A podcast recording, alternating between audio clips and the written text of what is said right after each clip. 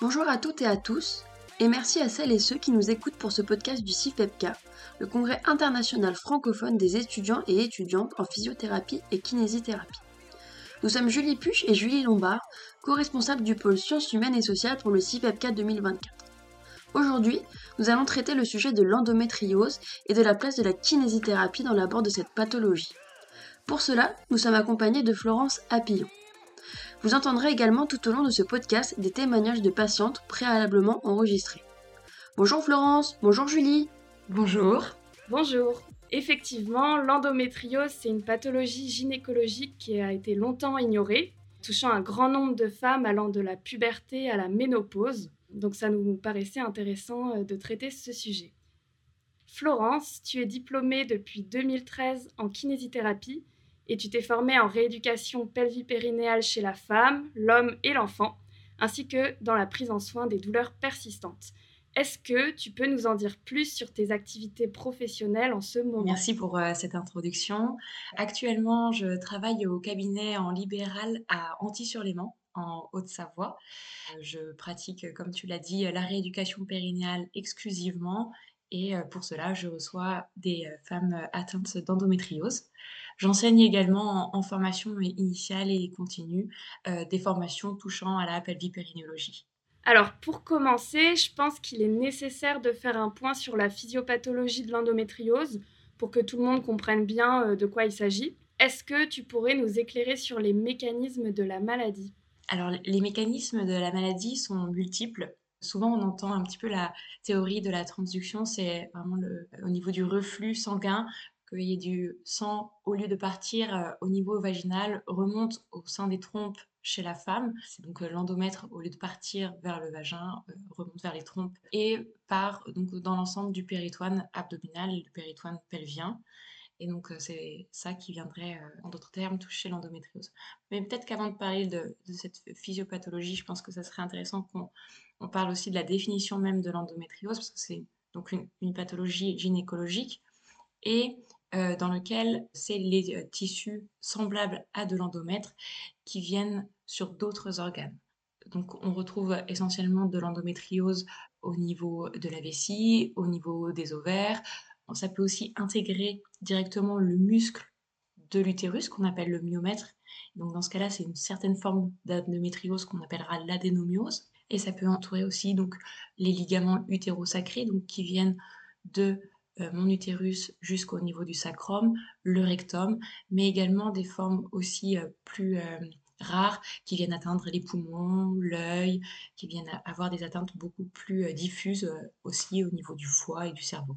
En dehors de, cette physiopathologie de la théorie du refus, on a aussi d'autres physiopathologies qui sont énoncées, comme le fait d'avoir des cellules souches en fait qui viennent se transformer par la suite dans de l'automètre et qui n'étaient pas au départ situé dans l'utérus chez la femme. On a également d'autres théories euh, sur euh, des euh, questions plus de maladies un peu comme auto-immune, avec ce système auto-inflammatoire, avec des, facteurs de croissance en fait qui sont très présents aussi chez les femmes atteintes d'endométriose, et donc qui par l'environnement, donc notre alimentation, mais aussi tout ce qui va être cosmétique, et puis également euh, tout ce qu'on peut euh, subir par euh, la pollution atmosphérique va plus ou moins se développer chez certaines femmes. Je vous propose d'écouter maintenant la présentation de Christelle, atteinte d'endométriose. Bonjour, je m'appelle Christelle, j'ai 36 ans et je suis atteinte d'endométriose et d'adénomiose diagnostiquée en 2012. Par contre, les symptômes, eux, ont commencé à, à arriver en 2009, sachant que j'ai toujours eu des règles douloureuses jusqu'à en vomir, jusqu'à faire des malaises.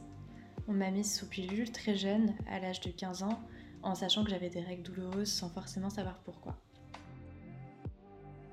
Du coup, d'après euh, l'INSERM, il y aurait 10% de femmes atteintes, donc euh, une femme sur 10. On peut se demander comment sont diagnostiquées ces femmes et par qui alors, euh, en effet, la prévalence de une femme sur 10 est, absolument énorme. Souvent, on parle de une femme sur 10 en âge de procréer. Et je voudrais juste rappeler une chose, c'est que c'est pas forcément que les femmes en âge de procréer, c'est-à-dire que les patientes qui ont eu une atteinte d'endométriose et que c'est une endométriose qui est symptomatique, parce qu'on a aussi beaucoup d'endométriose qui est asymptomatique, va aussi se prolonger sur le temps de la ménopause. Donc ça ne concerne pas forcément que les femmes en âge de procréer. En tout cas, c'est à ce moment-là où on les diagnostique. Déjà, au niveau de l'examen clinique, ça va être énormément l'anamnèse, c'est-à-dire le, moment où on écoute la patiente euh, parler de ses symptômes, qui va être très euh, important. Donc déjà par rapport euh, aux symptômes, ce qu'on retrouve souvent dans l'endométriose, c'est ce qu'on appelle les 6D. Donc la dysménorrhée, donc les douleurs pendant les menstruations, mais également les troubles de la fertilité qu'on va, pour l'acronyme 6D, dire dysovulation. Donc les quatre autres D, ça va concerner euh, les dyspareunies, donc les douleurs au rapport sexuel. Et souvent, euh, chez les femmes atteintes d'endométriose, ça va être des dyspareunies profondes et souvent euh, plutôt liées à une atteinte des ligaments utérosacrés, bien que niveau de l'atteinte et endroit de la lésion ne sont pas forcément corrélés aux douleurs que les patientes ressentent. Autre D également, donc là, les douleurs pelviennes chroniques, puisque c'est des patientes qui vont aussi développer des douleurs ailleurs qu'au euh, niveau du pelvis. On retrouve énormément de douleurs lombaires euh, dans l'endométriose, des douleurs aussi au niveau des membres inférieurs, euh, parfois un peu de douleurs neuropathiques au niveau des membres inférieurs également.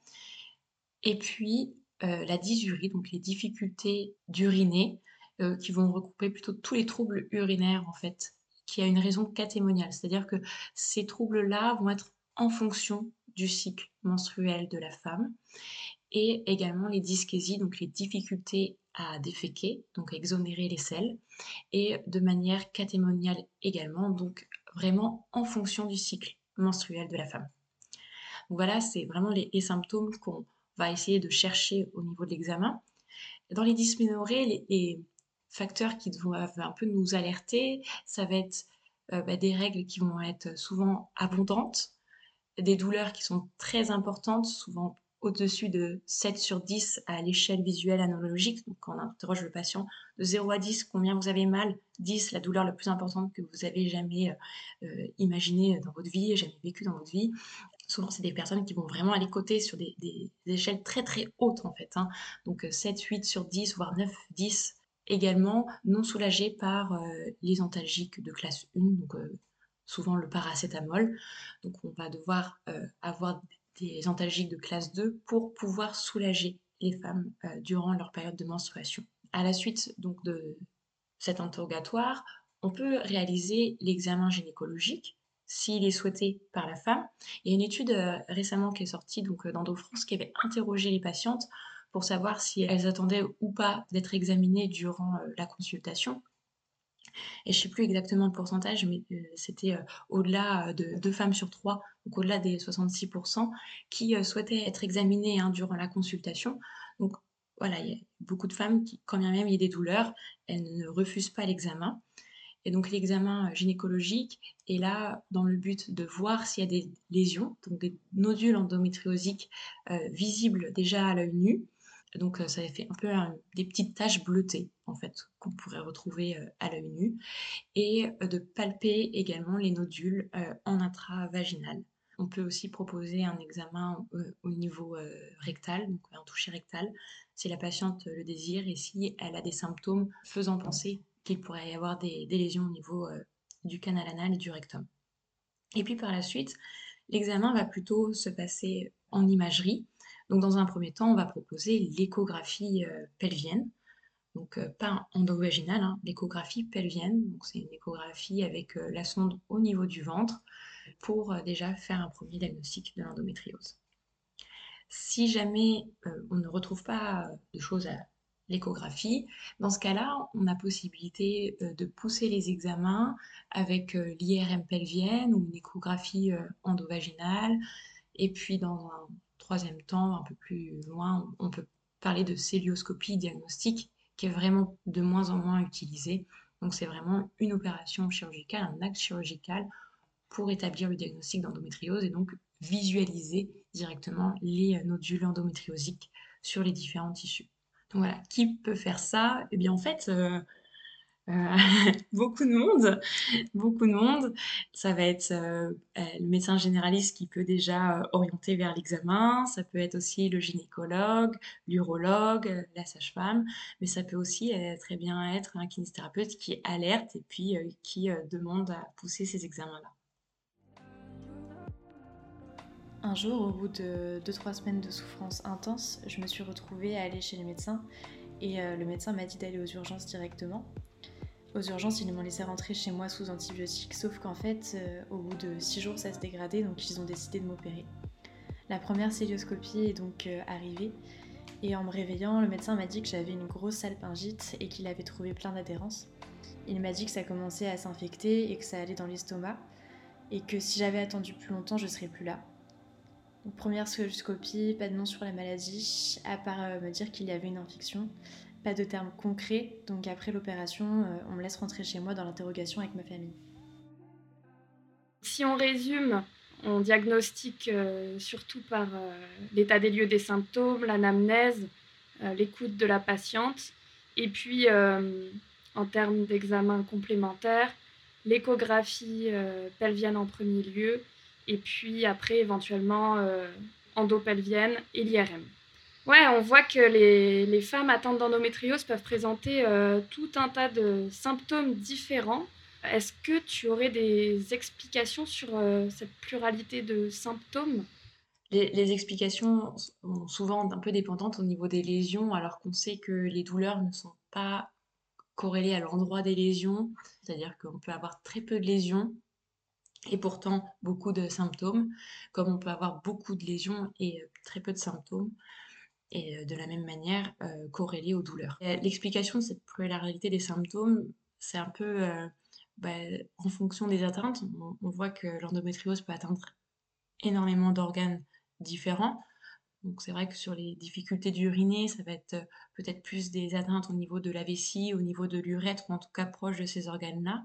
Pareil au niveau de la dyschésie, donc les difficultés à déféquer plutôt au niveau digestif, au niveau du rectum, au niveau du canal anal. Mais en tout cas, voilà, il y a aussi une pluralité en fonction des douleurs ressenties. Et ça, en fait, on n'a pas tellement d'explication, si ce n'est que c'est une douleur donc, pelvienne chronique. Et qui dit chronicité dit également sensibilisation centrale, sensibilisation périphérique. Et donc, toute euh, cette information euh, qui arrive, qui va un petit peu modifier euh, notre sensibilité et, et donc provoquer un peu plus de douleur ou moins de douleur. J'ai eu la deuxième intervention un mois après la première et c'est là que le médecin m'a dit euh, je crains que vous ayez une endométriose, mais euh, rien de plus, on m'a laissé comme ça.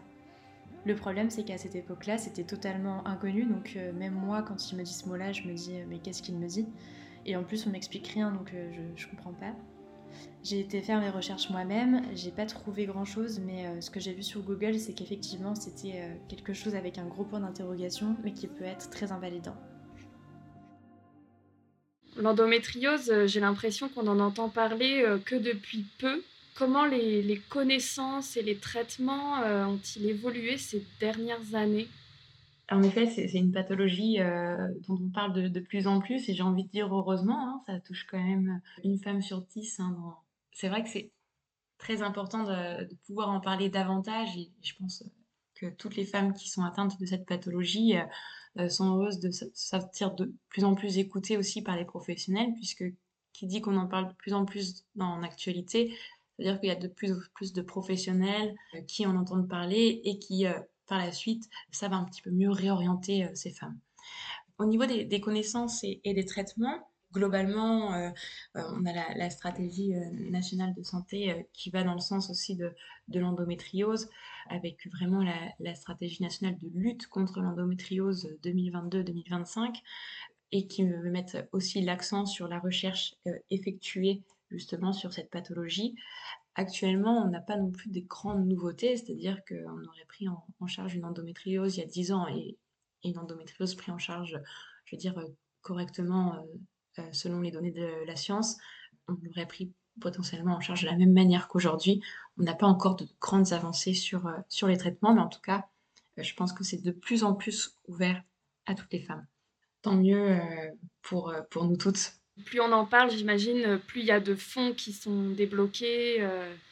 Et puis, ça permettra de, financer la science, la recherche. Exactement. D'ailleurs, dans, le dépistage et, le diagnostic, je n'ai pas parlé du, test salivaire qui est en recherche actuellement. Donc, on, a remarqué hein, par la, recherche justement ces dernières années qu'il y avait de l'ARN au niveau salive qui serait un petit peu codé pour des, gènes, on va dire, au niveau endométriosique, pour faire simple. Hein. Et, quand on le retrouve dans la salive, il pourrait donc correspondre à une personne atteinte d'endométriose.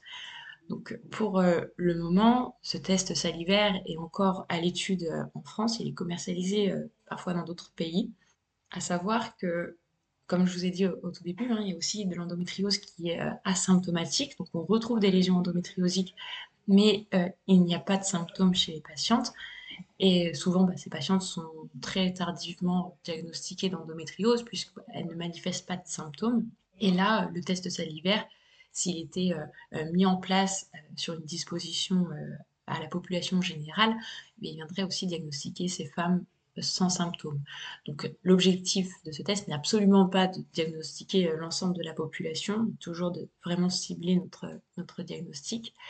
Et puis, de toute manière, ça n'empêcherait pas les différentes sociétés savantes euh, de réaliser aussi euh, une échographie pelvienne, voire euh, des différentes imageries à la recherche de lésions. Donc ce, test qui a visé diagnostic aurait peut-être plus une place aussi sur le, pronostic de traitement ou sur tel ou tel traitement qui serait adapté. Et ça, c'est vraiment les futures recherches qui nous diront. Tu parles donc de, de traitement. Alors, quels sont les traitements qui existent aujourd'hui pour l'endométriose? Au niveau des traitements, on n'a pas de traitement qui vienne aboutir à une guérison. C'est-à-dire que on va essayer de traiter les symptômes, mais on ne, guérit pas de, l'endométriose. C'est des traitements qui sont là vraiment pour euh, lutter contre euh, les dysménorrhées euh, essentiellement ou les troubles de la fertilité. Donc pour ça, ce qui est recommandé en, en première ligne, c'est l'utilisation de contraceptifs, surtout hormonaux, pour justement euh, limiter les menstruations. En fait, donc à prendre en continu pour euh, limiter les menstruations et donc euh, les douleurs. On a aussi la possibilité de mettre, si la personne ne souhaite pas de contraceptifs oraux, de mettre en place un, donc un stérilet intra-utérin aux hormones et non un stérilet intra-utérin au cuivre.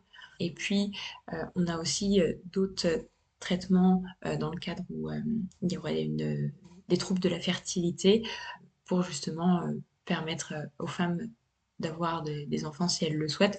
Donc euh, sous traitement PMA comme tout trouble de la fertilité. On m'avait donné un numéro pour faire un test quand je me sentirais prête pour voir où j'en étais au niveau de mes ovocytes. Est-ce que la maladie avait empiété sur ce terrain-là? Il s'est avéré que j'arrivais au bout de, de mes réserves ovariennes, donc j'ai dû prendre la décision donc je suis euh, aussi en parcours PMA femme seule.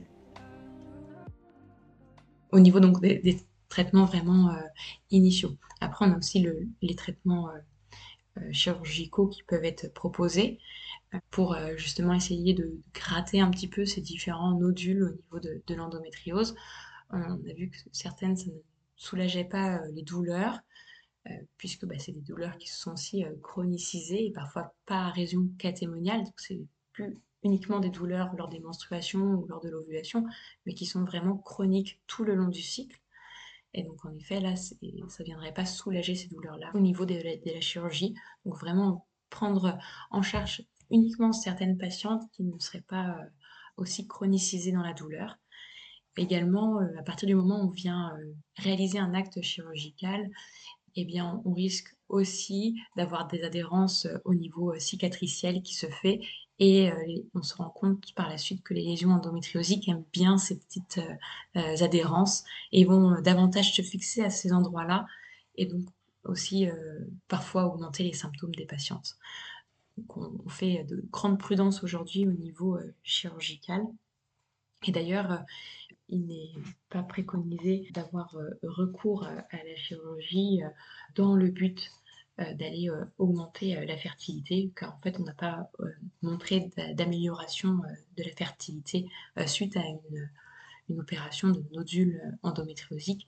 dans certaines conditions, si, mais voilà, tout ça, ça va être un petit peu la recherche un petit peu rétrospective de ce qu'on a fait jusqu'alors, qui vont nous dire et qui vont nous donner des, preuves un peu plus importantes sur, sur certaines choses. Pour le moment, c'est un peu plus sous forme hypothétique. Les, cohortes sont assez faibles et donc on ne peut pas donner une, une, information assez fiable en disant dans ce cadre-là, vous opérez aurait des bénéfices, dans ce cadre-là, vous opérez n'aurait pas de bénéfices. Donc c'est vraiment à débattre avec les équipes pluridisciplinaires traitement hormonal euh, par la contraception en première intention et puis euh, la chirurgie euh, vraiment avec une grosse analyse de, de la balance bénéfice-risque. Et donc ça, ça constituent des traitements euh, médicaux. Est-ce qu'il y a d'autres types de traitements en parallèle de ces traitements médicaux? Oui, oui, et je pense que c'est d'ailleurs pour ça que je suis kinésithérapeute et que je vous parle aujourd'hui. Sinon, je pense que vous auriez interrogé euh, un gynécologue. En effet, donc il y a d'autres types de traitements qui, peuvent être proposés et qui sont complémentaires en effet euh, à ces traitements-là voir qui, si la patiente refuse ces traitements-là qui peuvent être proposés en première intention. Donc, d'après les recommandations de la HAS qui ont été réalisées sur l'endométriose, on, retrouvait tout ce qui était la relaxation, le yoga et également les, traitements ostéopathiques. La, la kinésithérapie n'avait malheureusement pas été citée hein, lorsque les recommandations ont été citées. Aujourd'hui, euh, dans la stratégie nationale de lutte contre l'endométriose, euh, la kinésithérapie a également euh, pris sa place.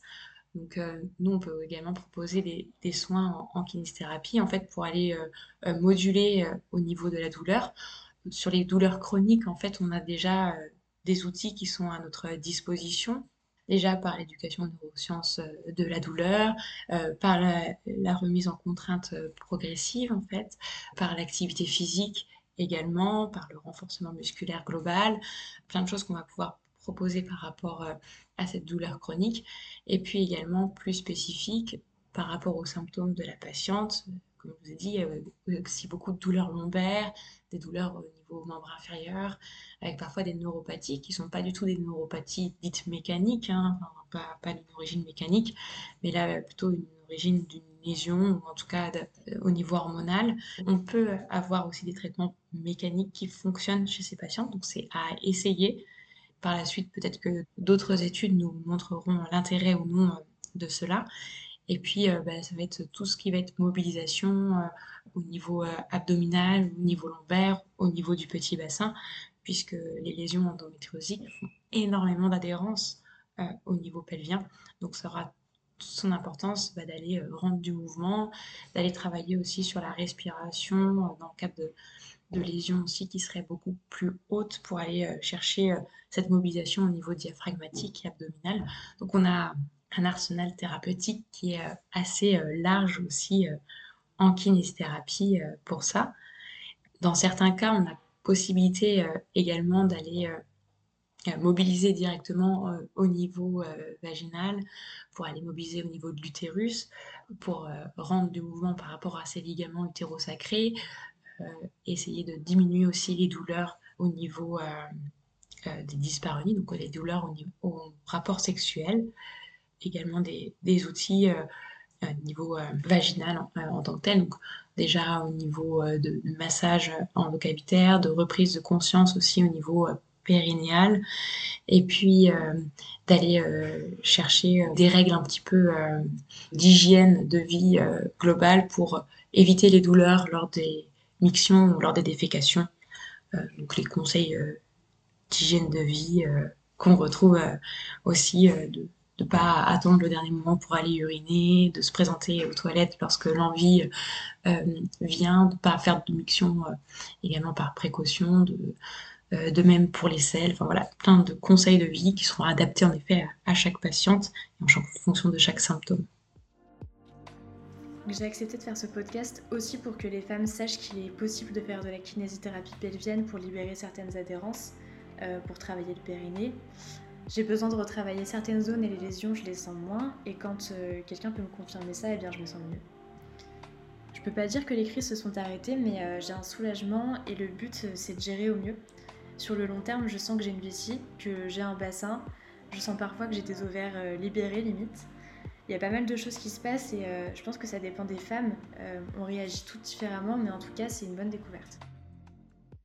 Donc il y a vraiment plein plein de choses à faire. Est-ce qu'il y a déjà des connaissances, des niveaux de preuve qui sont établis selon des techniques ou selon des pratiques ou c'est encore à tâtons ou très expérientiel? C'est malheureusement très expérientiel, on manque euh, énormément de, littérature à ce sujet. Dans notre arsenal thérapeutique également en tant que kiné, hein, on a aussi le, TENS, donc souvent qui est plutôt proposé au domicile de la patiente, hein, on continue. On a quelques études sur justement l'utilisation du TENS, mais de là à en faire une recommandation et un grade de niveau de preuve, on manque cruellement d'études et de recrutement de patientes dans ces études-là pour, euh, pour le justifier. Euh, de même au niveau de, tout ce qui va être activité physique, euh, renforcement, étirement globaux. On a quelques études, on doit avoir deux études sur le sujet. En faire un niveau de preuve, ça serait un petit peu trop prématuré, je pense, pour en conclure quelque chose actuellement. Donc c'est plutôt expérientiel et c'est justement pour ça qu'on a toute notre place aujourd'hui dans la stratégie nationale de lutte contre l'endométriose et qu'on ne l'a pas eu dans les recommandations, puisqu'on manquait cruellement d'études sur l'intérêt de la kinésithérapie euh, dans cette population. On peut imaginer quand même que comme on parle de douleurs euh, chroniques, de sensibilisation centrale, périphérique, on a quand même des preuves sur, euh, par exemple, l'activité physique, sur ces problèmes-là. Donc, on, peut imaginer qu'on pourrait l'associer aussi à l'endométriose. Exactement. C'est un peu des, des suppositions. Et, pour le moment, on, manque vraiment de, recrutement de, femmes atteintes d'endométriose dans ces études pour euh, euh, se dire que bah, ça fonctionne également dans cette population. Le, raccourci, euh, ça ferait très plaisir à faire et je pense arrangerait tout le monde. Malheureusement, voilà, la, science a besoin aussi de, de niveau de preuve à ce niveau-là. Et voilà, je pense que d'avoir un, peu plus de d'argent sur euh, la recherche effectuée sur euh, l'endométriose va aussi permettre euh, d'avoir des études de qualité qui seront effectuées. À savoir que c'est des études qui coûtent énormément cher quand on veut être directement sur la personne, tester des techniques sur la personne. si en plus on va avoir un groupe contrôle pour être sûr que vraiment notre intervention a un niveau de preuve plus important, et tout cela avec une cohorte nécessaire, euh, bah, c'est facilement euh, plusieurs chiffres, hein. c'est entre 6 et 7 chiffres euh, tout de suite sur la somme allouée à la recherche. Donc ça demande énormément d'investissement. D'accord, il y a, du travail encore. Exactement. Et, j'espère qu'il y en a certains qui nous écoutent et qui voudront faire de la recherche dans l'endométriose et faire avancer les traitements aussi proposés aux patientes. Et oui, j'en ai aucun doute. Est-ce que selon toi, donc là tu viens d'énoncer tout un tas de pratiques, euh, de possibilités de traitement avec euh, un arsenal thérapeutique assez large, est-ce que selon toi il faut impérativement être formé en pelvipérinéologie pour prendre en soin des patientes atteintes d'endométriose Non, je suis pas, je suis pas fermée à, ce qu'il y ait que des personnes qui soient formées en pelvipérinéologie, euh, euh, qui pratiquent. Comme on disait hein, justement sur les douleurs chroniques, euh, n'importe quel kinésithérapeute ayant effectué des formations à ce sujet peut très bien prendre en charge ces, ces, patientes. Je pense que le prérequis nécessaire, c'est quand même de connaître la pathologie et de euh, comprendre en fait un petit peu euh, les mécanismes des, symptômes. Je pense que ça c'est vraiment le prérequis nécessaire pour prendre en charge euh, l'endométriose parce qu'on on peut avoir vraiment des variations au niveau du cycle menstruel et ce qu'on n'a pas forcément dans d'autres patients et c'est vrai que nos, marqueurs peuvent être un peu aggravés en fonction du cycle et de se dire mais je, ne comprends pas ça allait bien la semaine dernière qu'est-ce qui s'est passé? Et que bah, voilà, la personne elle soit aussi euh, plus à même de pouvoir répondre bah, là je suis en menstruation ou là c'est euh, ma période d'ovulation si elle n'a pas euh, une contraception qui lui masque les menstruations.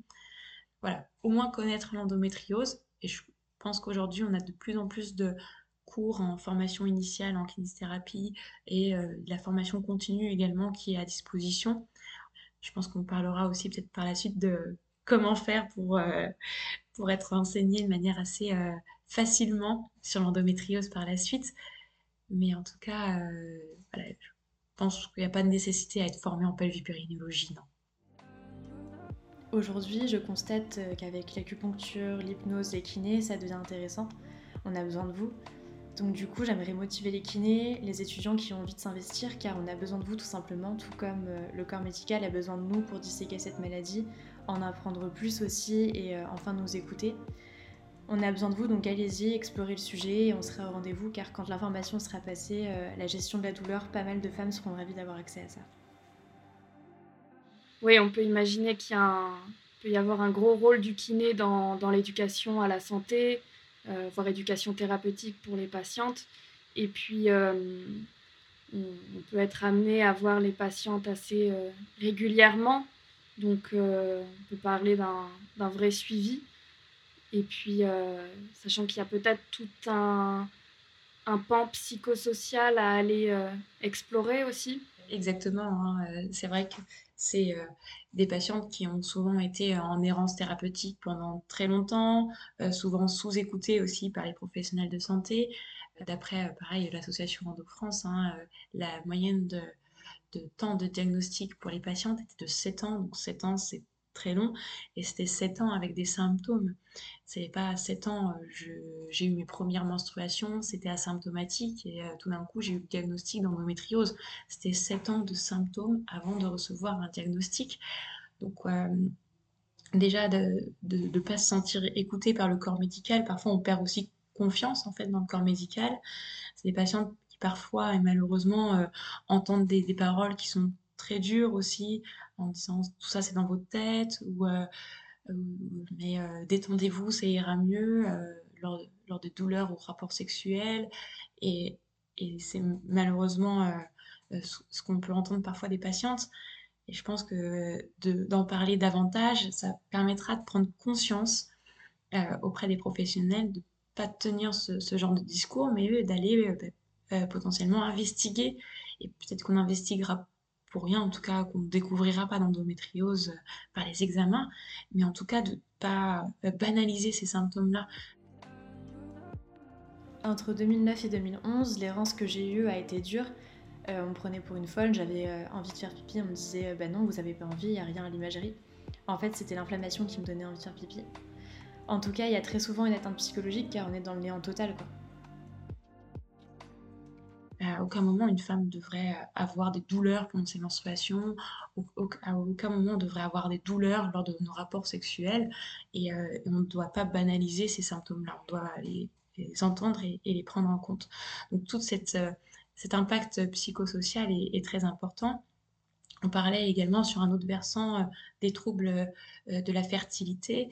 Et bah, souvent on, se reproche aussi à soi, se reproche aussi parfois à son couple euh, euh certaines choses avec des, questions euh, très profondes. Une chose dont on n'a pas parlé, c'est aussi l'absentéisme euh, chez les femmes atteintes d'endométriose. C'est d'ailleurs un, des critères qui, fait prendre aussi conscience de l'importance d'aller chercher à, investiguer sur cette maladie, mais que ce soit à l'école, donc surtout collège, lycée, à l'université et également au travail, euh, les femmes qui euh, sont absentes euh, lors de, douleurs très importantes, et souvent des douleurs qui sont plutôt catémoniales, surtout au moment des menstruations, et qui a un impact très important sur bah, le rapport aussi avec les, les, collègues, sur la hiérarchie qu'on pourrait avoir quand on est encore étudiant ou ou écolier, euh, ben, l'impact que ça peut avoir auprès des camarades de classe en disant mais pourquoi tu es absente euh, tous les mois, euh, auprès des professeurs aussi, de pouvoir ben, se, justifier, mais qu'on n'a pas forcément envie de dire qu'on a des douleurs parce qu'on a nos, menstruations. C'est jamais très agréable parfois de, parler de choses aussi intimes avec des gens qui n'ont pas forcément leur place pour aller nous aider dans un premier temps. Donc voilà, euh, c'est plein de questions aussi au niveau psychosocial qui a une atteinte très importante. Et, et puis d'ailleurs, par rapport à ça, euh, il y a aussi euh, les femmes, on leur pose la question de est-ce que vous avez subi des, violences par le passé, que ce soit des, violences psychologiques, sexuelles, physiques. C'est vrai qu'on on retrouve un pourcentage de femmes ayant subi des violences qui est très important dans la population en général. Et en effet, bah, il est aussi très important dans les femmes atteintes d'endométriose.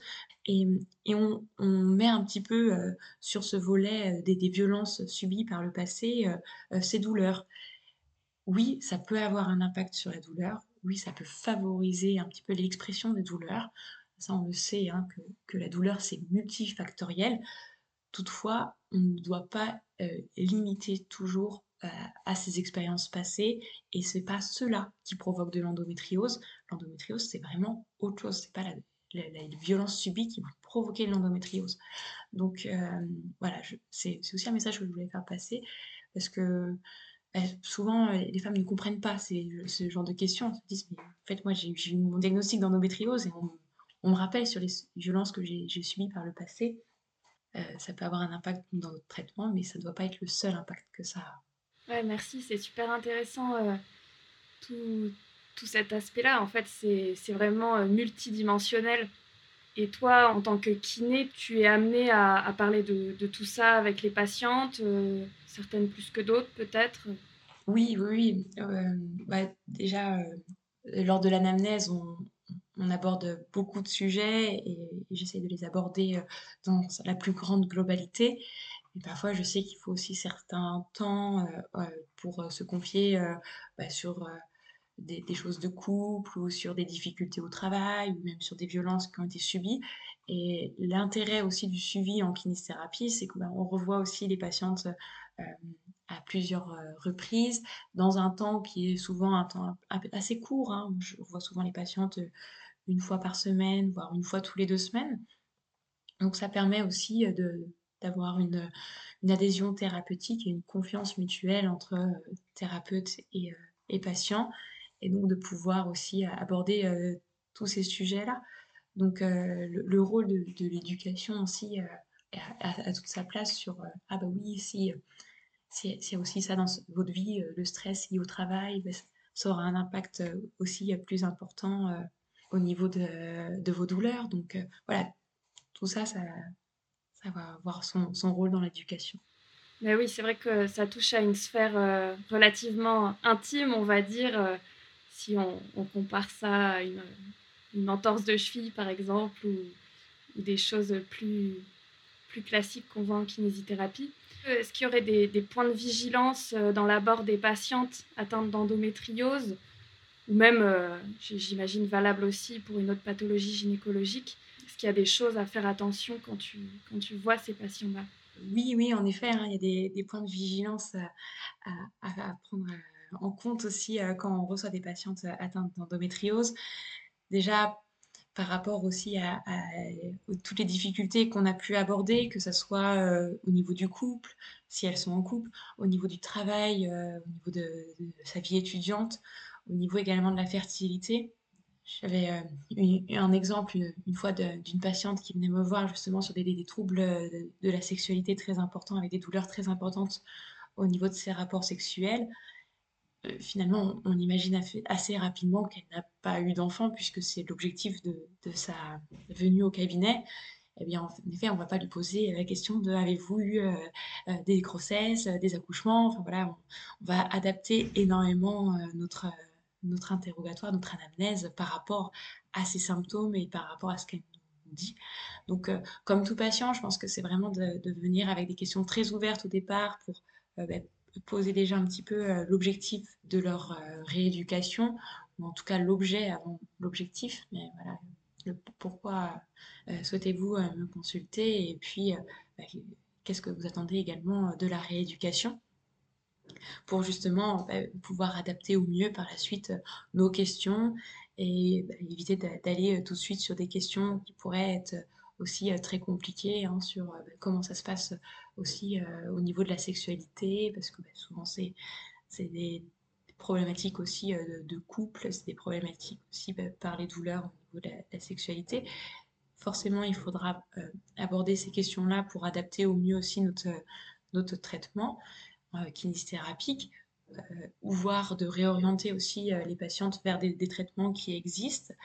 Mais en tout cas, c'est vraiment des sujets sur lesquels il faut y aller avec un peu plus de, pincettes, je pense, mais avec toute la bienveillance que normalement on a avec toutes nos patientes en fait. Hein. donc, voilà, il y a des, sujets un petit peu plus difficiles que d'autres.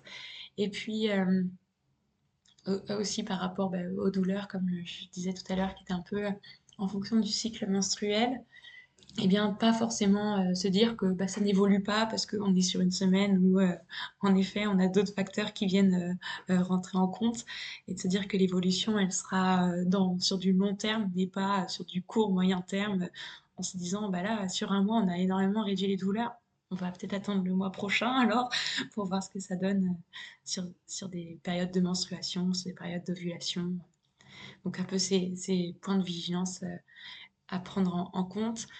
Et puis voilà, toute l'écoute qu'on peut avoir pour euh, être sûr de réorienter vers la bonne personne. Bon, finalement, c'est des choses qu'on est censé aussi appliquer pour euh, toutes sortes de, rééducation, hein, euh, écoute, empathie, consentement.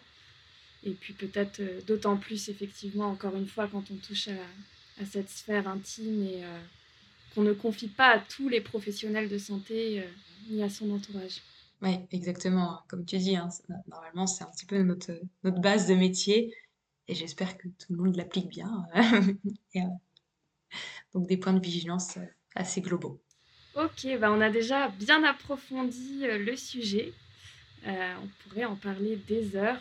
Peut-être pour toi, l'avenir de la kinésithérapie pour l'endométriose, que ce soit au niveau euh, de la recherche, de la pratique, qu'est-ce que ça serait? Et puis, euh, éventuellement, euh, si tu connais des ressources pour se former, on va dire, en autonomie ou des choses abordables pour étayer un peu nos connaissances sur la sur l'endométriose. Alors l'avenir de la kinésithérapie, je pense que ça va passer énormément par la recherche c'est un petit peu le domaine qui est encore à, travailler. Donc, euh, c'est vraiment une fois qu'on aura aussi un peu plus à, euh, prouver notre efficacité euh, dans cette prise en charge, où on aura davantage notre place. on est aussi parfois invité hein, dans les réunions pluridisciplinaires des douleurs chroniques. Donc, on, on, assoit notre place dans les douleurs chroniques, mais un peu moins dans, dans le cadre de l'endométriose. Et pourtant, un des symptômes est la douleur chronique. Donc je pense que ça va vraiment passer euh, par, euh, par cette recherche. Au niveau de la, pratique, je pense qu'on va aussi changer un petit peu euh, nos techniques. Il y a une, toute petite étude de, cas témoin, une étude de cas sur l'utilisation aussi de tout ce qui est TCAR thérapie dans le cadre de l'endométriose pour le moment, on peut euh, absolument pas euh, aboutir à une donnée, euh, étant donné la faiblesse méthodologique de cette étude. Mais peut-être que voilà, on va aussi utiliser d'autres techniques, que ce soit celle-ci ou, d'autres.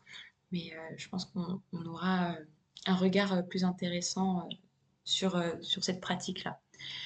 Et puis, bah, pour se former, en fait, déjà pour connaître un petit peu euh, euh, l'endométriose, euh, il y a un, MOOC donc, qui est accessible à, tous, qui est gratuit, qui est sur la plateforme PNS, qui permet de bah, déjà plus connaître l'endométriose, quels sont les, traitements, les, symptômes, et, pouvoir un peu mieux aborder le sujet avec ses patientes. Donc ça s'appelle euh, Endométriose, euh, l'affaire de tous. C'est sorti en 2021, donc ça reste euh, assez récent. Également sur tout ce qui va être association de patientes, je trouve que c'est une magnifique ressource. j'ai cité plusieurs fois Endo France, j'ai aucun lien d'intérêt avec eux. toutefois, je trouve qu'ils font aussi de la recherche auprès de leurs adhérents et ça nous donne aussi des, belles cohortes de, patientes. Il y en a énormément d'autres hein, d'associations euh, sur, euh, sur l'endométriose. On, peut citer par exemple bah, Endomind euh, comme association. on a aussi des fondations qui, qui existent hein, sur, sur l'endométriose. de plus en plus aussi, et c'est un des axes de la stratégie nationale de lutte contre l'endométriose, c'est d'aller questionner au niveau territorial pour faire des regroupements comme des maisons de l'endométriose un petit peu. Et donc, moi, je suis en Auvergne-Rhône-Alpes, donc on a ce qu'on appelle Andorra, donc A-U-R-A, et ça existe également dans d'autres régions. Et donc, pour être face à des professionnels de santé qui connaissent l'endométriose. Et donc, ces réseaux de professionnels de santé ciblés sur l'endométriose se situent de plus en plus au niveau des territoires. Et donc, ça sera aussi intéressant bah, si vous avez une patiente ou, ou vous avez des symptômes qui ressemblent à l'endométriose que vous aimeriez bien qu'elle fasse des examens complémentaires pour bah, justement peut-être amener un diagnostic de cela eh bien, de réorienter vers ces réseaux-là.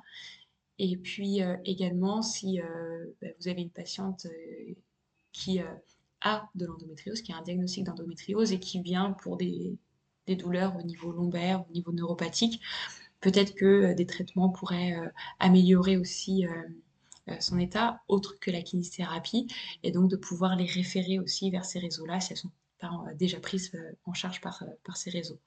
Donc c'est des, belles ressources aussi au niveau professionnel.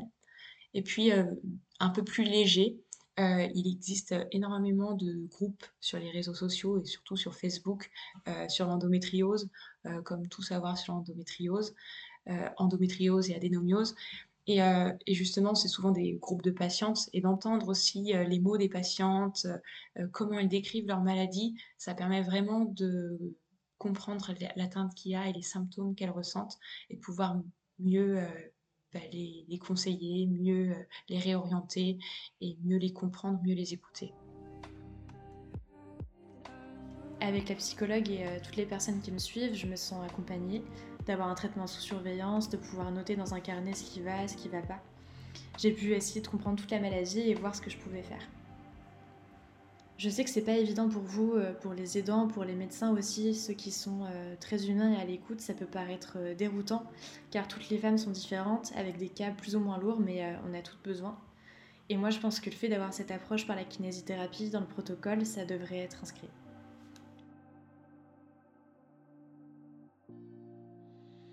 Ok, c'est très intéressant. Il y a plein de choses qui se développent.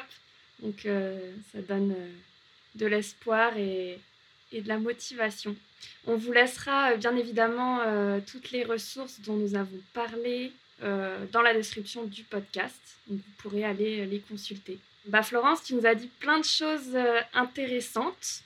Pour finir, en quelques mots, on retient particulièrement ben, qu'on n'a pas forcément besoin d'être formé en pelvipérinéologie pour prendre en soin des patientes atteintes d'endométriose, euh, mais que le plus important, c'est quand même de connaître la maladie pour pouvoir euh, écouter les patientes euh, correctement et répondre à leurs besoins particuliers et, proposer un traitement avec l'arsenal thérapeutique dont on dispose, qui est déjà bien large. Et puis, on comprend bien que la recherche est, en, plein essor et que ça va demander un, petit peu de temps pour, pour donner des, des, preuves à nos, à nos traitements.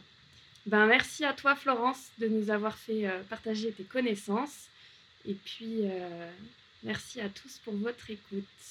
Je pense surtout que c'est un sujet qui est très important et je tiens à féliciter aussi bah, toute l'équipe du CIFEP4 s'y être intéressée, de vouloir parler de cela auprès des jeunes kinés et des futur kiné, euh, aujourd'hui étudiant.